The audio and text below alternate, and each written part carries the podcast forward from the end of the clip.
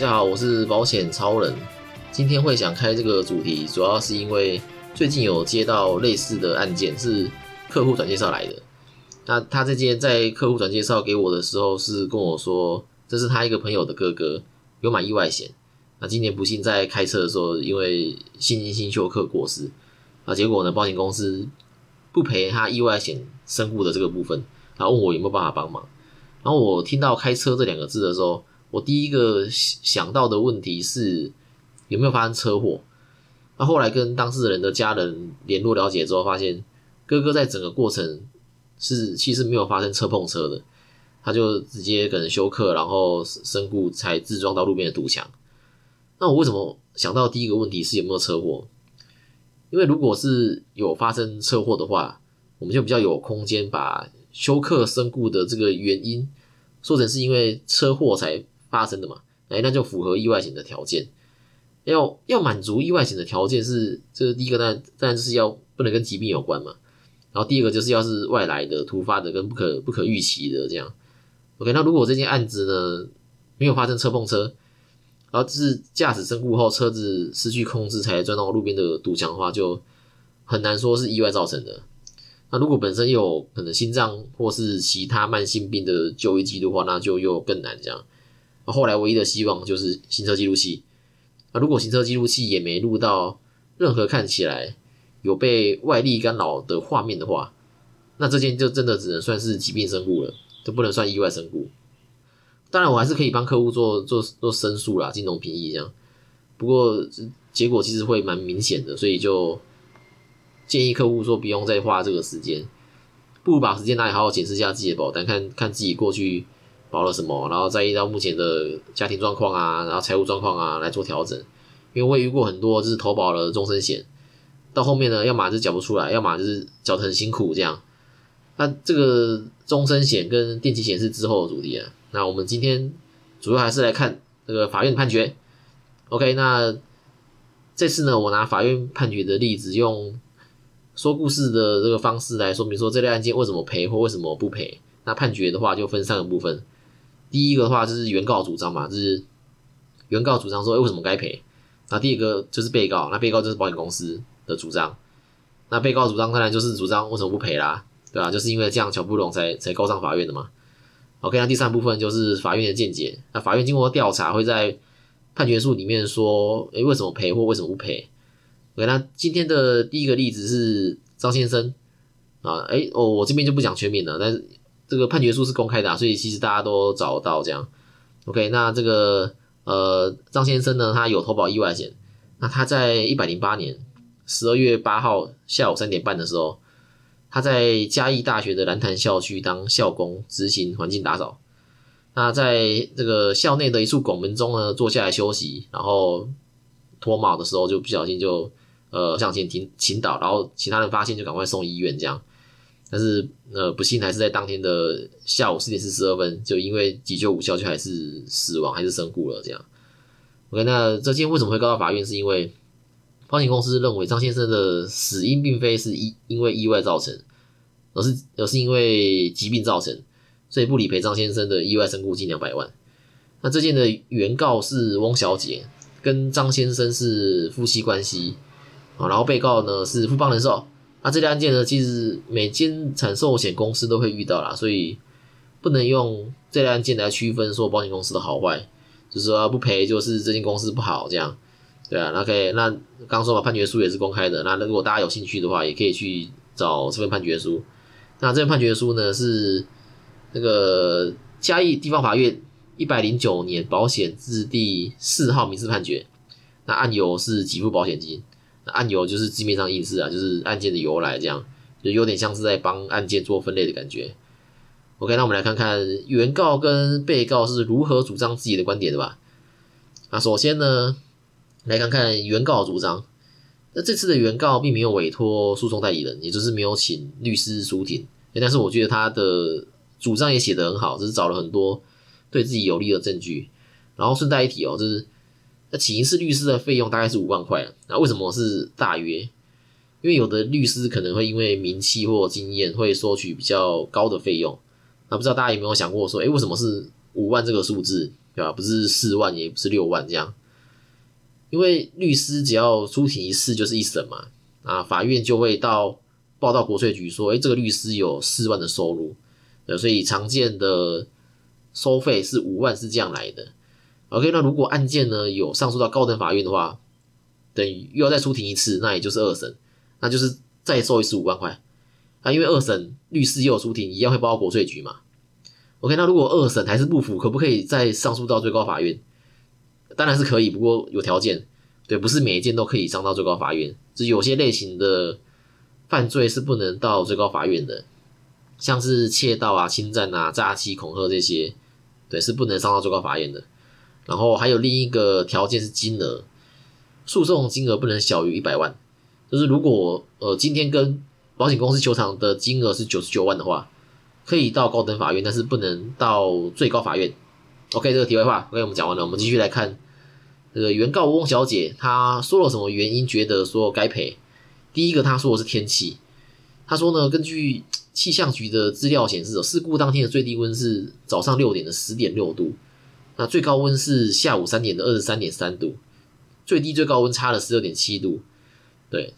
然后第二个呢，他说，诶，蓝潭校区地势偏高嘛，所以会比平地的感受的体感温度还要再更冷这样。然后第三个是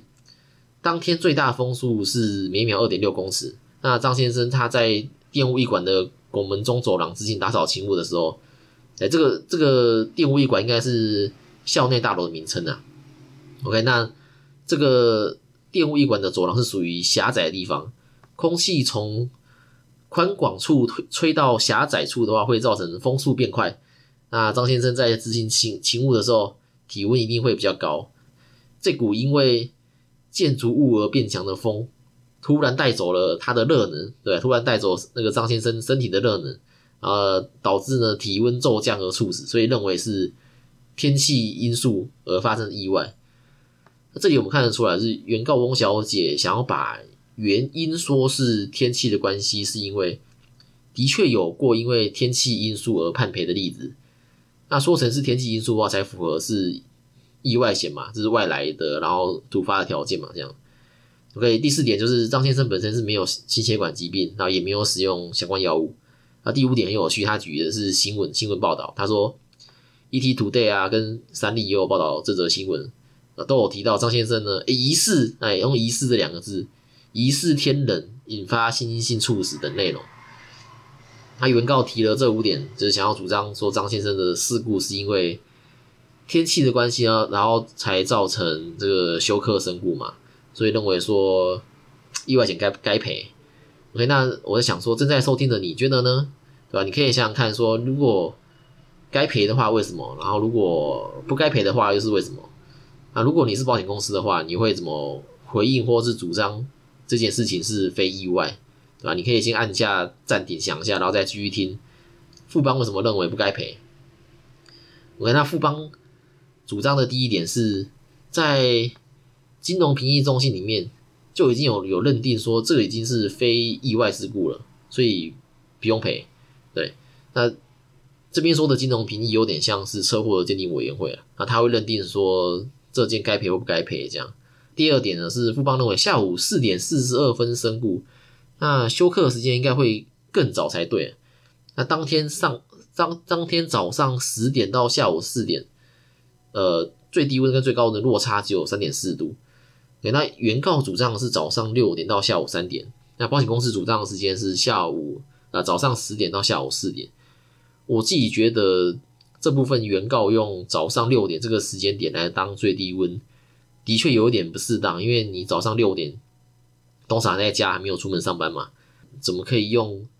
这个时间点当最低温呢？OK，那第三点是。呃，保保险公司认为说，他同年的十一月三十号，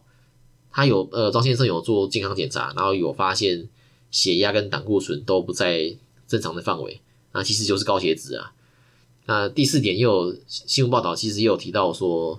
张先生在发生事故的前一到两周左右，有感觉到身体的不舒服，然后胸闷，然后呃嘴巴会不自觉的抖动歪斜这样，然后又有去医院检查。所以认为说张先生的身故其实并不是因为天气，也不是意外，而是疾病。所以保险公司认为说意外险就不理赔这样。啊，至于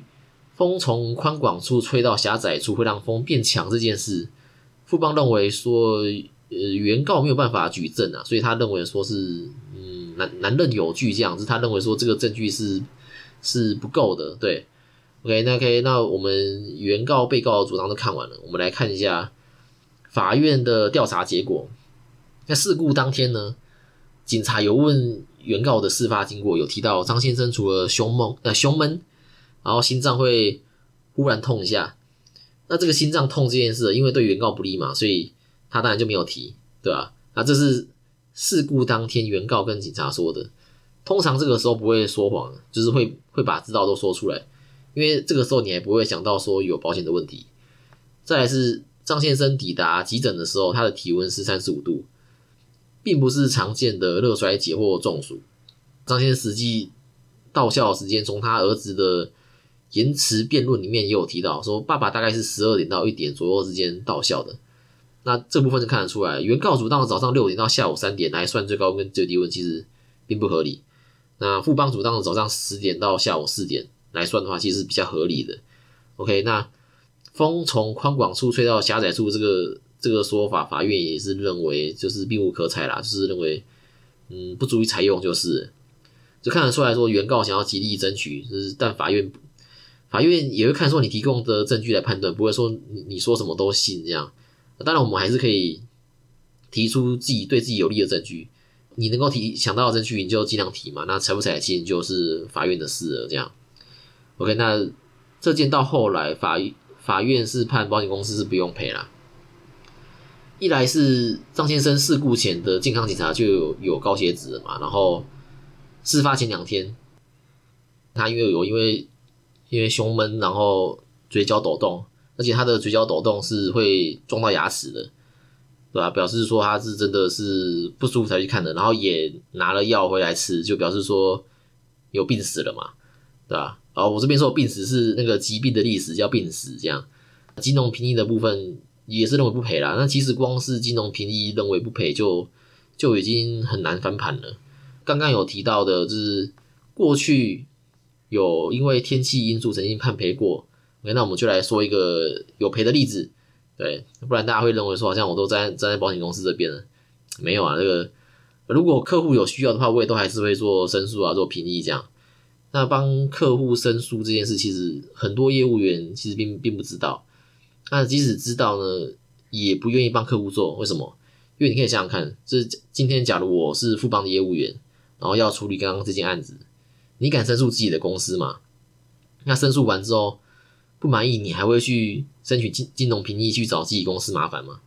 我知道多数是不知道可以这么做啊，那知道的也不太会去做。因为公司有一千零一种方式让让你离职嘛，给你几个软刀子，然后你受不了，自己就会离开了。然后再来说说不知道的人，我之前有遇过一个金控公司的保险业务，那他的年资大概两三年左右，然后有跟他聊到理赔的事。那这个大公司的业务呢，就也是有聊到说公司不理赔这件事。然后我就说，哎，公司不理赔，那你有没有帮客户争取？因为我想要听他说出说他有帮客户申诉或评议这样。结果他完全不知道这件事，从这些小地方细就可以观察出一个业务员专不专业。其实也不用说专不专业啊，就是我可以可以，我觉得可以说这个业务员有没有想要持续进步这样。到最后还是希望大家就是不止客户啦，然后业务员也能有独立思考的能力。像我也会听其他保险的 podcast，有一个叫做保险老爹的 podcast，我也有在听。他最近有出一集是在讨论为什么大公司的商品。通常比较没有竞争力，我觉得讲的很好啊，大家可以去去去听听看。那我把他这集的连结传给其他也是在大型保险公司的朋友听，有的人是连听都不愿意听的，我是觉得很可惜啊，等于是完全放弃思考了嘛。因为每个人都认为自己待的保险公司最好，呃，国泰的认为国泰的商品最好，那富邦的也认为说富邦的商品最好。OK，那事实上是如此嘛？网络资源很方便，大家可以上网做点功课就会知道。那老实说呢？我并没有觉得说我自己目前待的这间保险公司就是最好的，只是说最适合我就是了。因为不可能会有最好的保险公司，也不可能会有最好的制度，只有适不适合自己的问题。因为饼就这么大嘛，你你开一间公司就是需要一样成本，就是你要你要租办公室，你要水电，你要请助理，所以这间 A 公司的制度也许做个人行销比较有利，B 公司可能的制度是做组织比较有利，也不一定，对吧？但是就是不会出现说，呃，包含了所有优点制度制度的公司，A 公司比 B 公司多出来的地方，一定是哪里少了，只是你不晓得。因为像刚刚讲的嘛，这个饼是一样大的，大家都有成本的，这看公司怎么切这块饼就是了。OK，那刚刚提到这个大公司业务员呢，他自己还带了两个新人，那他的主管我在猜应该是知道可以申诉评议，那只是没有告诉他，他因为不想找自己麻烦嘛，自己底下业务员一直申诉，我也会不好过。OK，那这个又是题外话，我们赶快来看看，因为天气因素，对有判赔的例子啊，如果有朋友有类似经验呢，也可以用这个判决去跟。保险公司谈理赔金，那接下来这件呢也是身故件，那身故人是刘先生，那原告的妈妈是王小姐，哎，他妈妈叫王王小姐。OK，那一样先来看看原告怎么说。呃，那呃刘先生在这个凤山的南训中心当兵，那他一百零五年八月四号下午在营区内的餐厅用餐的时候晕倒，然后送到国军医院的时候就已经没有生命真相，两天后就过世，这样。那军方说，刘先生在入伍体检的时候有右束传导不完全阻滞，那这个是属于心律失常方面的疾病啊，我们这边就不讨论。但是这个心电图呢，不是由心脏专科医师判读，然后入伍体检表也显示说身体良好了，那这个疾病也不影响心脏功能，也不需要特别治疗。那刘先生在事故前三天接受体力测试的时候，已经有。头痛、食欲不振、发烧，还有一些其他症状，所以原告认为说身故是中暑前的热衰竭引起的，所以算是意外型的理赔范围，所以应该要理赔当时投保的金额一百万这样。OK，那我们来看一下，呃，保险公司怎么回？呃，这次是这次的保险公司是国泰人寿，但是我还是要强调，是类似的案件，每间产寿险公司都会遇到，所以不能用。保险公司是不是常被告来判断说这间公司是不是好公司，对吧？或者坏公司这样？OK，那国泰怎么说呢？国泰说这个经过这个法医的检剖，哎，这件这件还有检剖，解剖啦，上一件还没有。那解剖后发现，他这个刘先生他的右心室的脂肪有增厚病变，那相关检验后研判是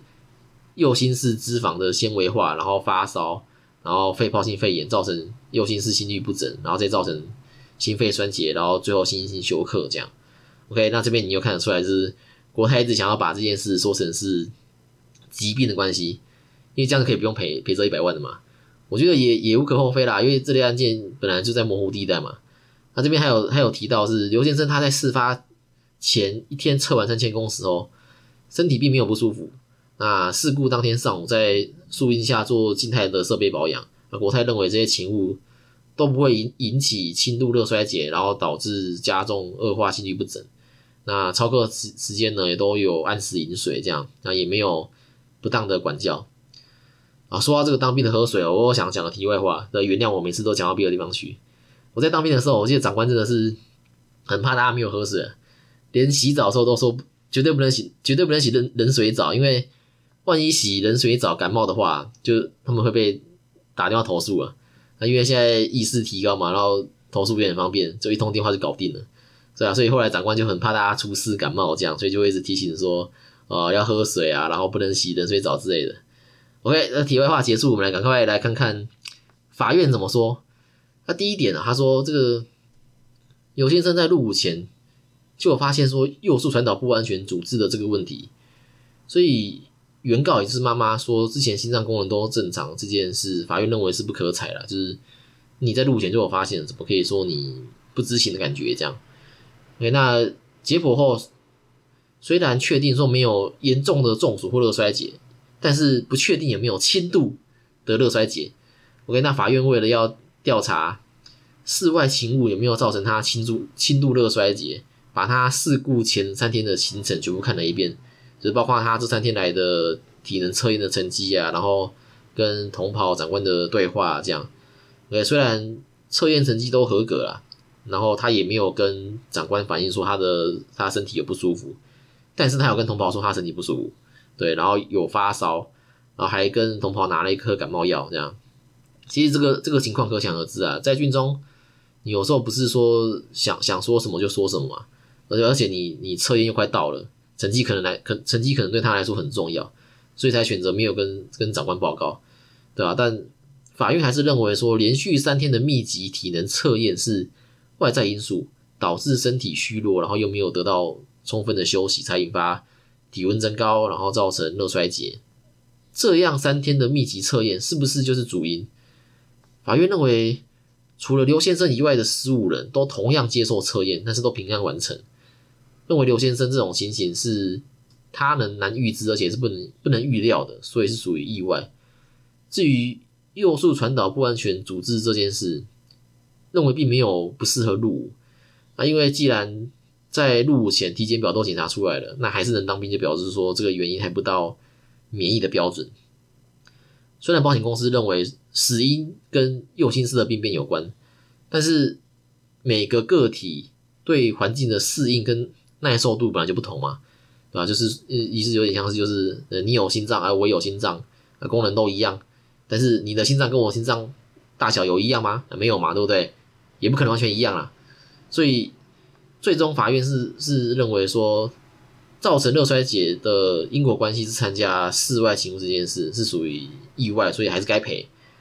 那这边说的因果关系呢，就是行为跟结果之间的关联性，就是例如说我开车撞到路人乙好了，然后造成路人乙受伤。OK，那我开车撞到路人乙跟他受伤就有有因果关系。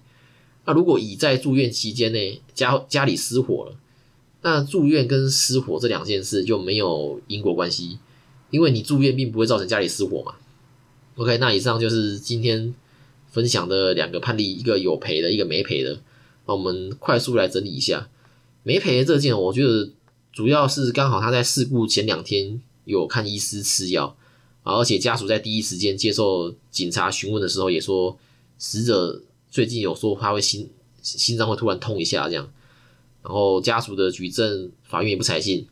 对啊，就是明明中午才到学校嘛。然后却用凌晨六点来当最低温，然后来说当天的气温变化那个变化剧烈这样，然后呃，这判决书已经没有写，不过我自己猜测死者大概是五十岁左右了，那这个年纪也通常会有一些慢性病的，对吧？那第二件呢有赔，主要是因为我觉得也是身体状况，这件的死者在还在当兵，所以我猜测他的年龄应该还蛮轻的，对，还蛮还蛮蛮年轻的。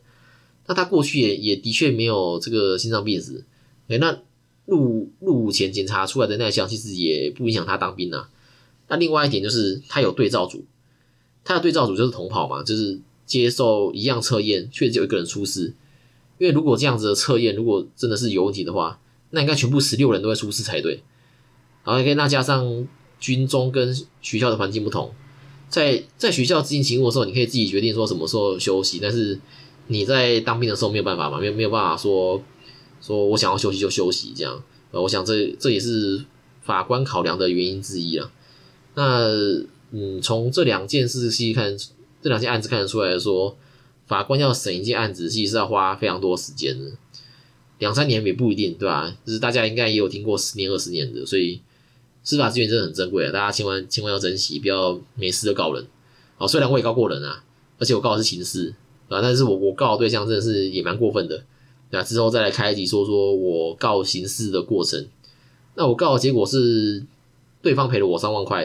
对吧？单纯的行车纠纷哦，可以可以在庭外和解三万块这样。如果觉得今天有收获的话，可以追踪或留言告诉我，也可以到 IG 搜寻保险超人，或是有朋友最近有遇到类似状况的话，也可以把今天这集 p 开传给朋友，搞不好就帮他争取到更多的理赔也说不定。那资讯栏呢也有赞助连结，通过赞助可以支持我把 p 开始做得更好。OK，那我是保险超人，我们就下次见啦，拜拜。